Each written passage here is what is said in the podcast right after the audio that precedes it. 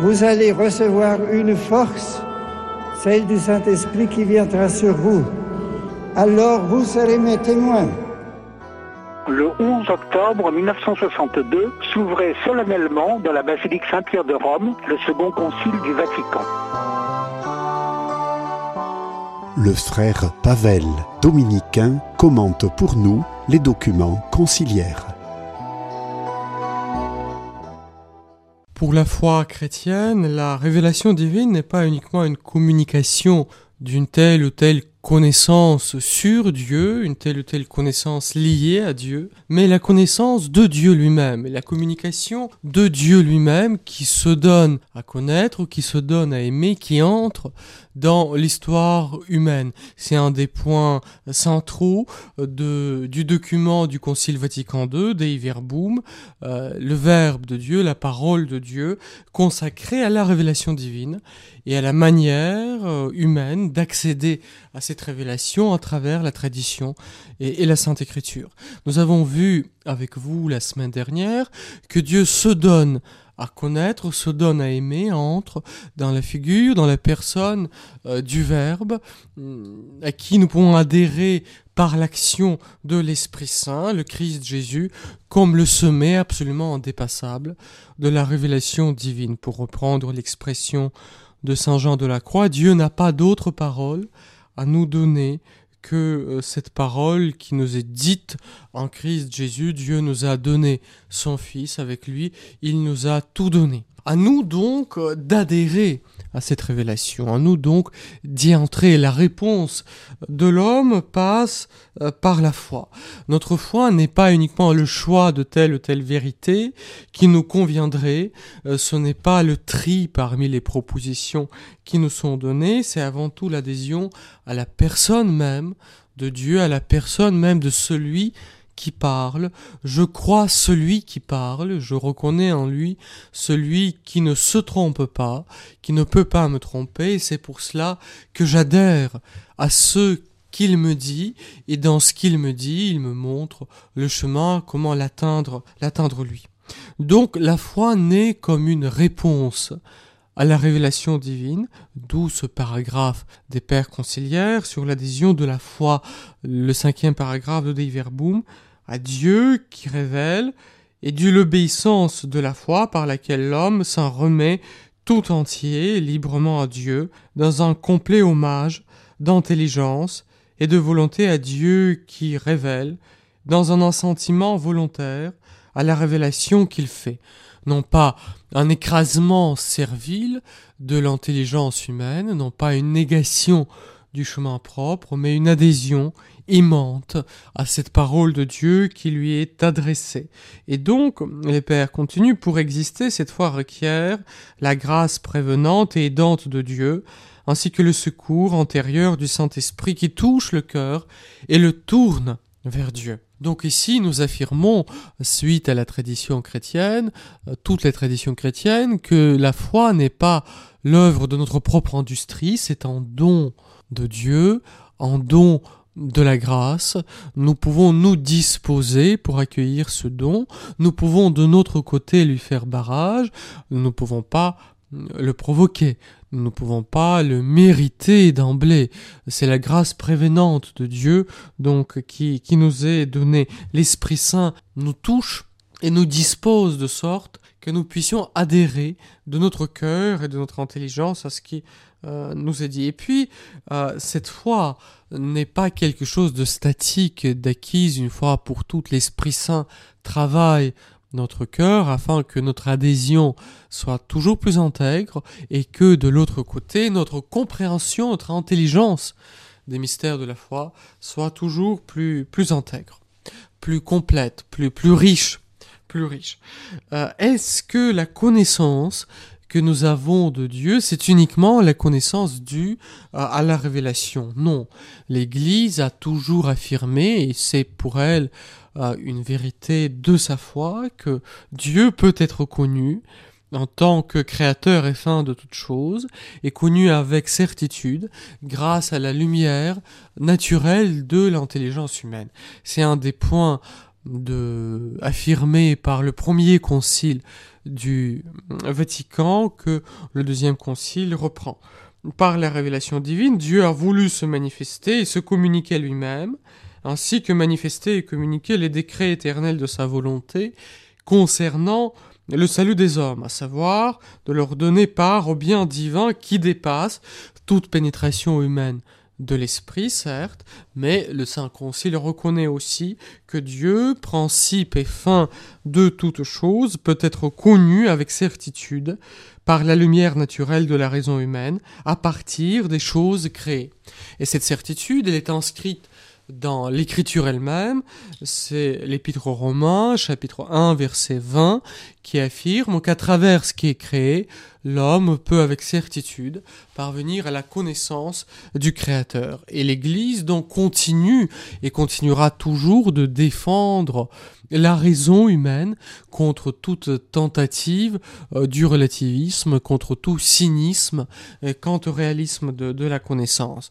La raison humaine est capable d'accéder au réel, et dans ce réel qui lui est ouvert, il y a les traces, euh, les traces de Dieu, et donc notre raison peut accéder, même si c'est d'une manière obscure, à Dieu en tant qu'il est cause et créateur de tout ce qui existe. Non pas certes à l'intérieur de son mystère personnel qui nous dépasse, mais en tant qu'il est créateur du monde, en tant qu'il est notre propre créateur, sauveur et maître.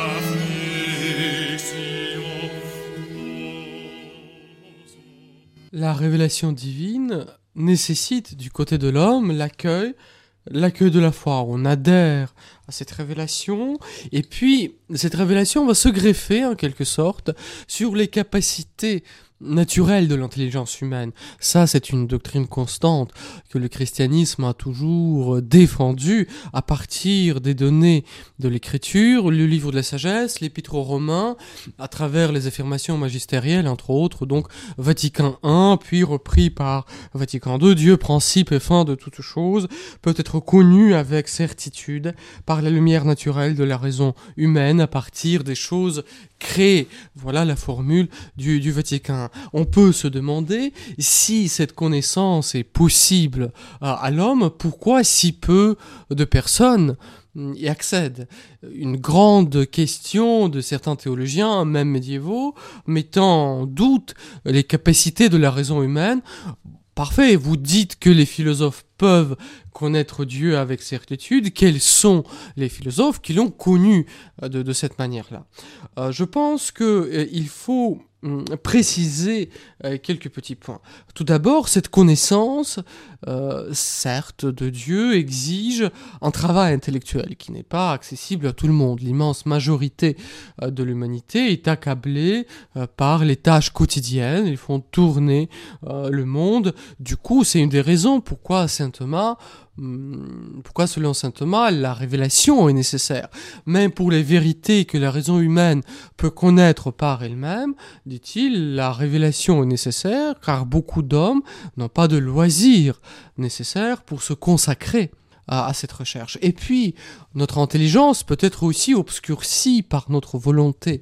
Nous savons très bien que l'existence ou la non-existence de Dieu, ce n'est pas une question que nous prenons à la légère.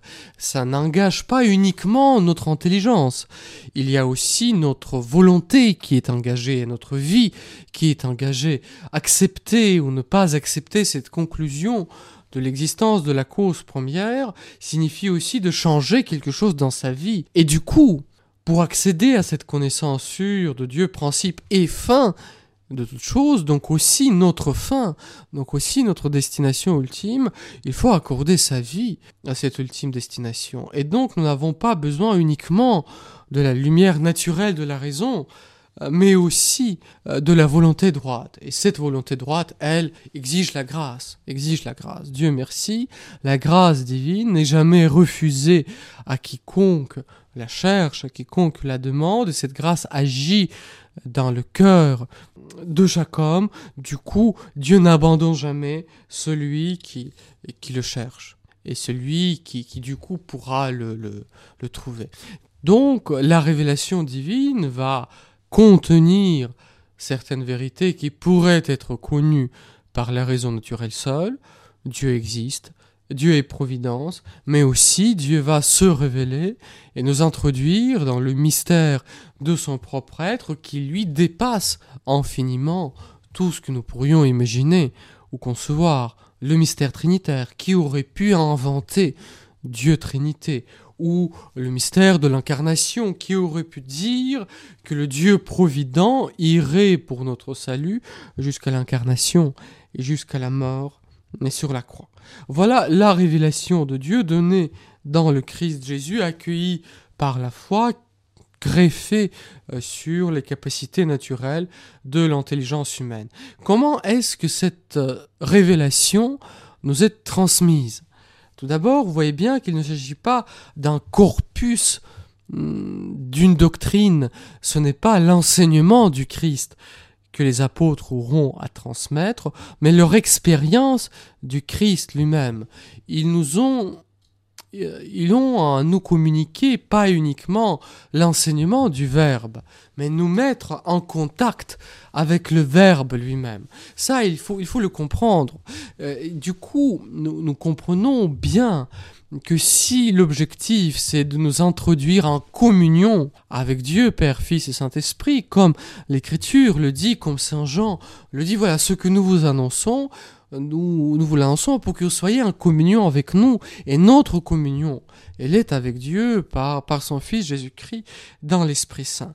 Si ce qu'il faut faire, c'est de nous communiquer l'expérience de la rencontre avec Dieu, l'écriture, le texte, n'est que l'empreinte, n'est qu'un reflet de cette expérience. Il faut quelque chose de plus, la grâce antérieure de l'Esprit Saint et aussi cet enseignement vivant, cordial, qui porte, qui permet cette rencontre. Donc, du coup, nous entrons dans le deuxième chapitre de Dei Verbum, donc de ce document du Vatican II qui traite de la révélation de Dieu et de sa transmission, et qui donc va parler tout d'abord des apôtres, de leurs successeurs, euh, héros, donc c'est-à-dire annonciateurs de l'Évangile.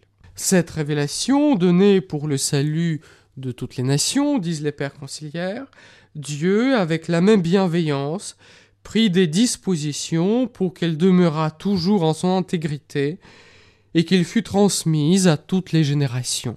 Voilà.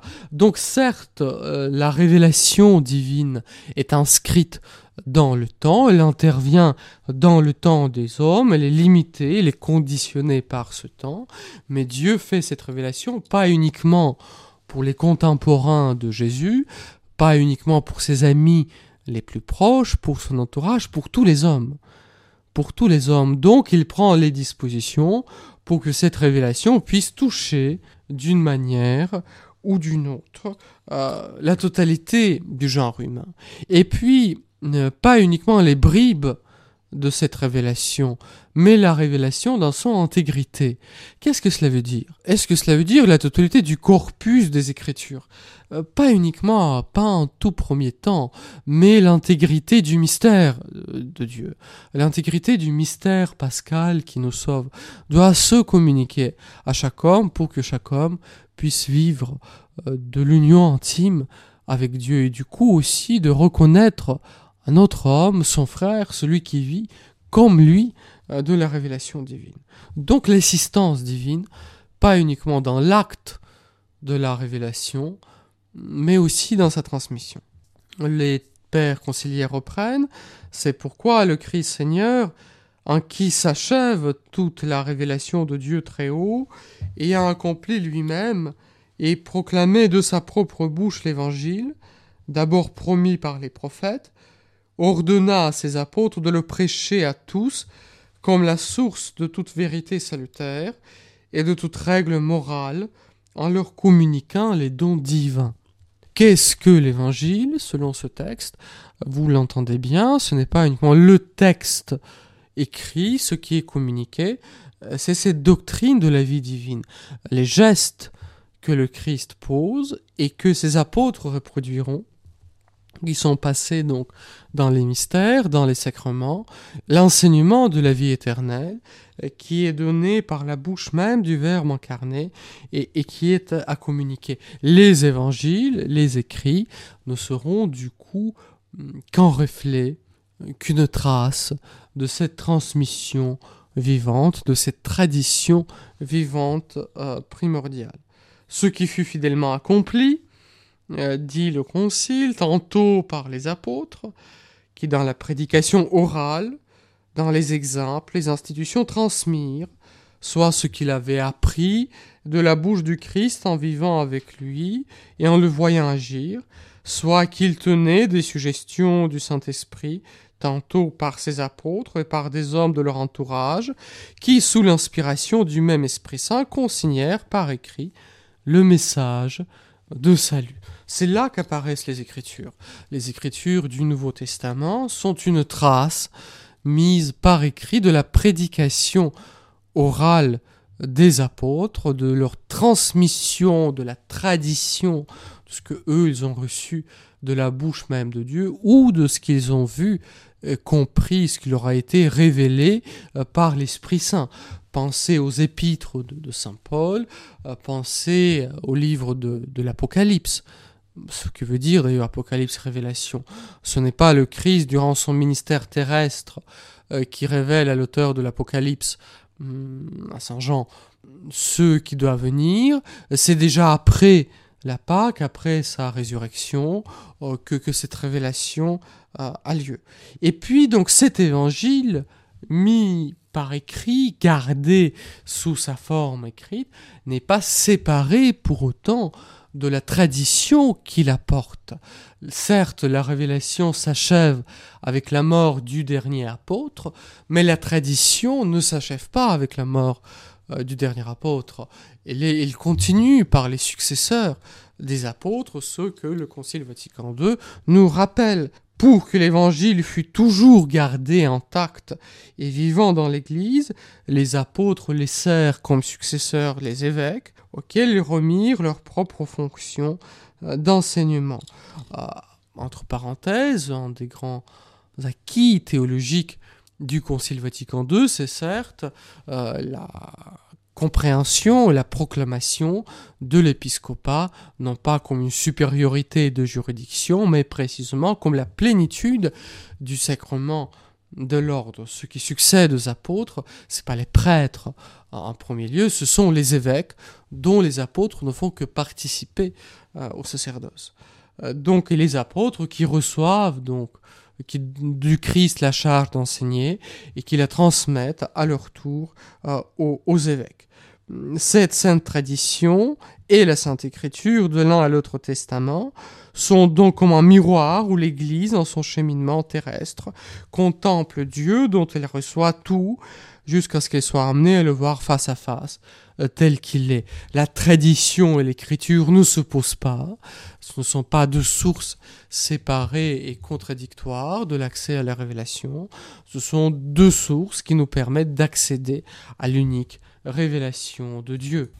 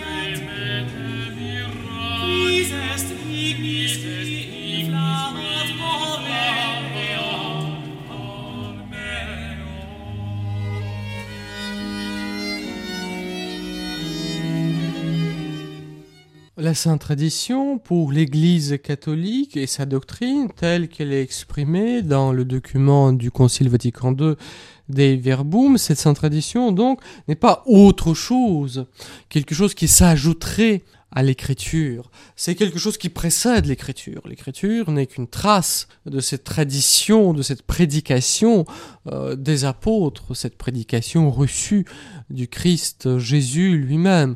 L'écriture est en quelque sorte secondaire, elle est une trace de cette tradition. Et puis, certes, la révélation se termine avec la mort du dernier apôtre, mais la tradition, elle, continue de vivre par les transmissions apostoliques, par la succession apostolique, aussi par l'assistance de l'Esprit Saint qui ne cesse d'agir dans l'Église d'un côté pour garder le dépôt de la foi, et puis aussi pour faire grandir l'Église dans l'intelligence de sa propre foi, dans l'intelligence de ce mystère. Certes, il n'y aura pas de rajout à la révélation d'ici jusqu'à la fin des temps. La révélation, elle est close, elle est achevée. Euh, après la mort du dernier apôtre, rien ne puisse être ajouté quant à son contenu. Par contre, nous, les croyants, nous grandirons sans cesse, et l'Église tout entière grandira sans cesse, sous la motion de l'Esprit Saint, dans la compréhension de ce mystère, dans l'intelligence de ce mystère. Elle grandit par la prière, par son expérience contemplative, par le travail théologique, par les précisions de ses formules, de coup que nous, ayant la même foi qui était celle des pères, ayant la même foi qui était celle des apôtres et de la Vierge Marie, nous, nous avons des formules euh, peut-être plus exactes, même si elles sont plus pauvres à la fois, euh, qui disent, qui expriment le contenu euh, de, de cette foi. Et cette croissance dans l'intelligence de la foi, de la seule et même foi, cette croissance dans l'intelligence de la foi progressera jusqu'à la fin des temps. Et puis, certes, l'écriture est normative pour la foi de l'Église, car c'est un reflet divinement attesté, une expression divinement attestée de la parole de Dieu, mais nous ne pouvons pas mettre en signe d'équivalence euh, matérielle entre l'écriture euh, quant à son texte, quant à la lettre, et la parole de Dieu. Dieu nous parle par l'écriture, à travers l'écriture. S'il est lu sous la motion euh, de, l'Esprit Saint, celui qui lirait les saintes lettres uniquement mm, comme en petit récit de divertissement, sans y ajouter de foi, sans, sans recevoir la motion de, de l'Esprit Saint, risquerait de passer à côté de la parole de Dieu qui agit. Et puis, si nous croyons dans l'inspiration des Écritures, cela signifie aussi non pas seulement que l'Esprit Saint assiste à la production de l'Écriture, mais aussi que celui qui lit entre en contact avec l'Esprit Saint, qu'à travers l'Écriture, l'Esprit Saint agit en notre cœur. Et puis un argument quand même tout à fait majeur euh, pour ce rapport pour bien comprendre ce rapport entre l'écriture et la tradition, comment est-ce que nous savons que tel ou tel texte fait partie euh, des saintes écritures euh, qui décide ce qui fait partie de la Bible? Voyez-vous, c'est l'Église, c'est l'Église. Non seulement l'Église se reçoit de l'Écriture, mais aussi au moment donné, c'est l'Église qui fixe le canon, pour d'où est-ce qu'il tient ce pouvoir de fixer le canon, de dire voilà, ça ce sont les évangiles que nous recevons pour canoniques, ça ce sont des récits que nous estimons grandement mais qui ne sont pas des évangiles canoniques pour nous. Pourquoi? Parce qu'il est euh, elle est cette tradition apostolique. Elle vit de l'Esprit Saint.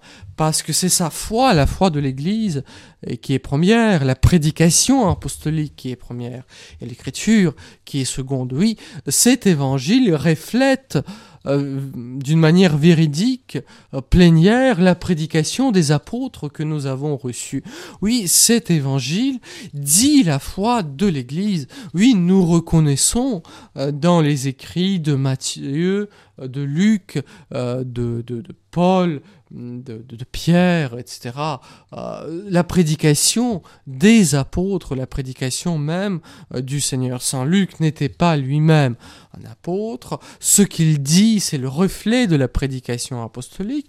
De même, euh, de même pour Marc. Pourtant, l'Église y reconnaît la parole même des apôtres. Il y a du coup euh, une sorte d'enveloppe de milieu normal des Écritures qui est la tradition. Vouloir les séparer, c'est appauvrir et considérablement réduire les Écritures, déjà quant à leur étendue, et puis livrer ces Écritures en pur subjectivisme, en les privant de leur milieu naturel, qui est la tradition.